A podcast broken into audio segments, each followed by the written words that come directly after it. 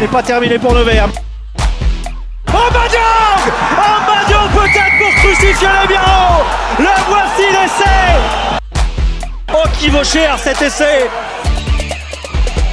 Victoire de Nevers qui réussit le gros coup de cette 24e journée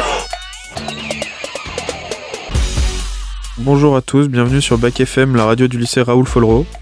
Nous sommes Marius et Mathéo, joueurs académiciens de Luçon Nevers Rugby, et aujourd'hui nous vous proposons un nouvel épisode de Radio Valley, votre émission dédiée au rugby. Je vais donc commencer tout d'abord par parler euh, du match Irlande-Afrique du Sud, qui voyait s'affronter les, deux meilleures euh, équipes au classement World Rugby. Ce match est donc conclu par une victoire irlandaise sur le score de 13 à 8, au terme d'un match âpre qui a pu laisser des marques. À retenir dans ce match notamment l'unique essai de l'Irlande inscrit par l'ailier Hansen et aussi l'unique essai des Sud-Africains marqué par l'ailier Cheslin Colby.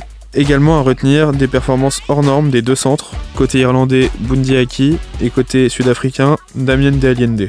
Ce petit écart de points est notamment dû à une neutralisation des forces au vu des niveaux de jeu impressionnants proposés par les deux équipes.